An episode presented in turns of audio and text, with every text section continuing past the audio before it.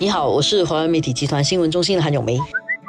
你好，我是新闻中心的何希薇。今天我们来谈一个我们其实一直以来比较少谈的东西，但是其实跟政治也是有关的，因为它是从过去两天的国会衍生出来的一个课题。星期一、星期二的国会其实都是讨论最关键的，都是政治问题。第一天讨论的是族种族比例的问题，第二天讨论的就是 CICA，就是跟外来人力有关的课题。当然，CICA 我们知道就是新加坡跟印度签署的一个自由贸易协定啦。对，它只是名字比较特别一点，因为它要强调那个全面的经济的合作。那个 C 是全面的，全面的，全面的意思。对。但是其实哦，这样的自由贸易协定并不是很罕见的，并不是独有的，因为我们一直以来都有。多 TPP 啦，CPTPP 啦，其实我们跟很多国家区域都有这些不同的自由贸易协定。自由贸易协定当然我们知道有很多好处啦，包括说你的关税啦，一些税务的一些壁垒啊。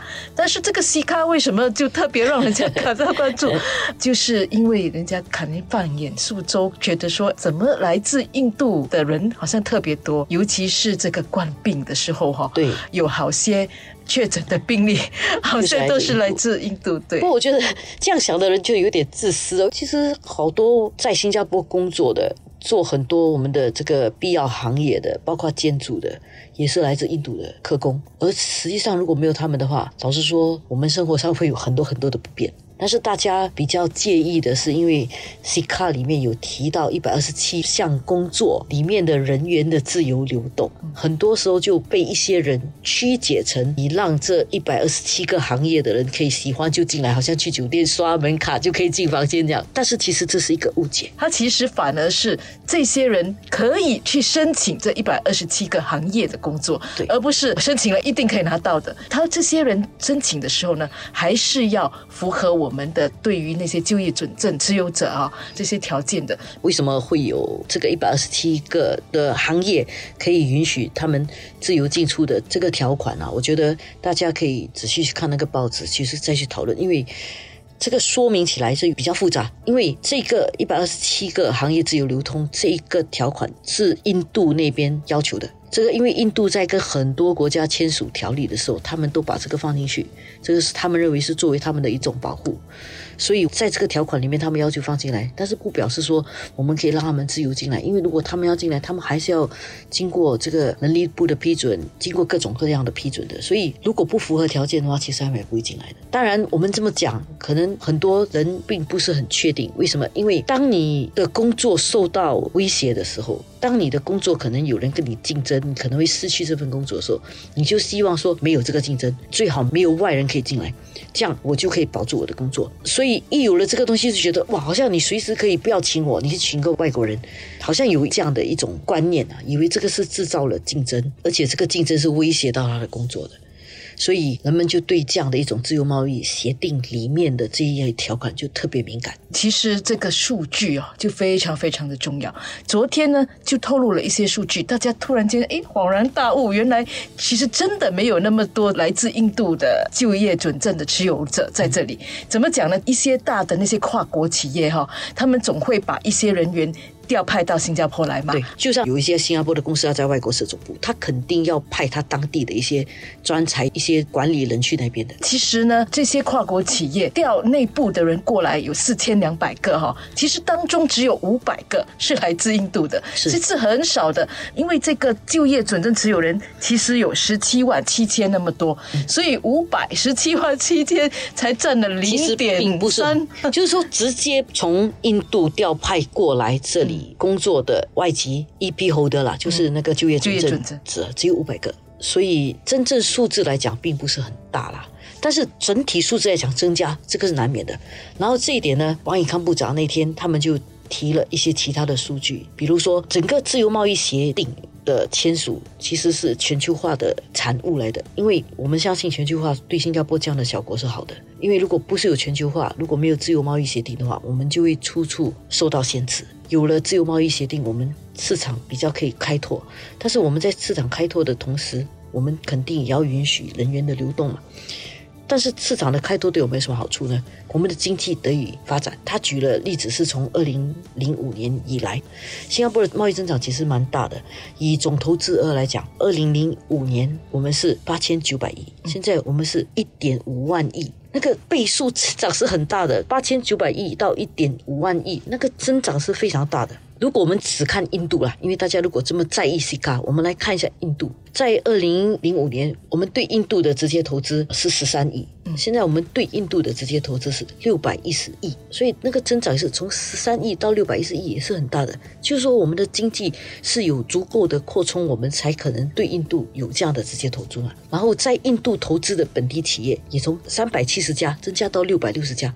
就是新加坡企业有更大的机会往外发展，能够去借助印度发展的动力去扩大我们自己的生意，所以这些其实都是好处。如果没有自由贸易协定的话，我们很多这样的东西是不能够做。大家可能还是觉得，哎呀，你数据归数据，我就是感觉有很多印度人在我身边。但是这个其实呢，也还有一个说法的，因为这个通讯科技业现在呢，几乎是全球大家都要发展的一个行业了。对啊，那这些人来自哪里呢？当然就。主要就是中国还有印度，那中国呢？很多时候它市场够大，它其实留在中国就可以了。其实我们回去看十年前，是五年前，我们也看到很多很多中国员工在新加坡是 ICT 的，但是因为这几年中国的发展非常迅速，所以他们的需要的科技人才也很多。有些在中国那里的生活也不错，他们不见得要出来，他们宁可在那边工作或者在那边发展。有些甚至是新加坡公司聘请的，他们留在当地工作而不出来。印度不一样，印度人比较希望出来，所以可能一家公司请的新加坡人有一个数目，然后有一个数目的中国人跟一个数目的印度人，但是你可能在新加坡看不到他的中国员工，你看到很多印度员工，所以你就觉得好像都是印度人。而这个现象其实啊，也不只是新加坡了，原来在美国啦，在英国等等，也都是这样的一个现象。哎，大家都要发展这个行业，你就是得请这些人，不是说大家的大学不够好。你说美国、英国、新加坡大学都是很好的。问题就是你没有那么快可以培养一批人，就是供需的问题嘛。如果你就是需要这批人，你不可能一夜之间你就可以。所以在这样的一种情况底下，我们是请到了印度的员工在发展这个 IT 业，然后他们又比较希望能够离开印度来新加坡工作。所以我们在这里就看到这样比较多，确实是有增加，但是没有想象的那么多。然后另外一方面就是增加的这个数目给我们带来的好处是大过这一点点的不变的。当然，另外一个数据就是说，我们的这个所谓的 PMET，其实增加的那个比率其实更大。这个是新加坡一向来都说的啦。我们请外来人进来，常常都是进来制造更多好的就业机会给本地人。但是话又说回来了，只要有一个外国人抢了我的工作，那个就是我的世界。到了，所以这一点情绪上是确实要关注的。还是说回那个数据公开？对，接下来我看，无论是增加那个透明度啦，还是就是让大家更安心，这个数字呢，是可能更需要比较平密的告诉大家了。像那天国会里面讨论，我觉得有一个点是重要的。国会公布了那些数据之后呢，看起来就比较明白了。后来 Peter Singh 就有讲说，为什么不早一点公开？因为如果你早一点公开，可能人们就比较不这么排外。因为那个情绪是这嘛。其实你看了那个数据之后，其实你觉得还算合理。但是因为不看这个数据哦，或从二零一九年八月这个前进党成立的时候，就在那边讲说这个 C 卡是死很多印度人进来工作的，所以你已经慢慢产生了这个排外心理。为什么你不在这个排外心理产生初期的时候就公布这些数据呢？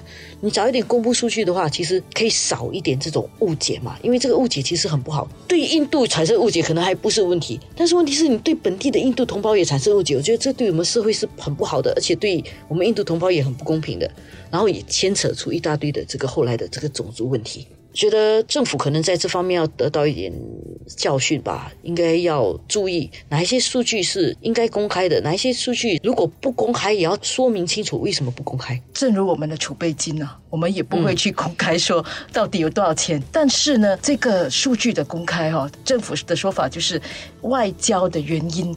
什么叫做外交的原因？那其实啊，我的了解啦，就是因为他们去谈判自由贸易协定的时候啊，是如果。我公开说哇，我依赖某一个国家的这个员工是很多的，那你去谈判的时候，当然你就处于劣势了，是这样的一个考就很多时候就是在谈判的时候不要先底牌啊，对，但是我不先底牌，但是我怎么样去回应我的人民之间的需求？人民就会觉得说，这个政府为什么这个东西不要告诉我？你可以不要告诉别国的政府，但是你怎么样告诉你的人民？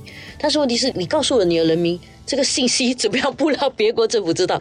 在互联网世界里面，只要你公布一个东西，瞬间别人就知道了。所以这个是一个挺难的一个一个事情。所以正如你所说的，就是很需要很多很多的政治智慧。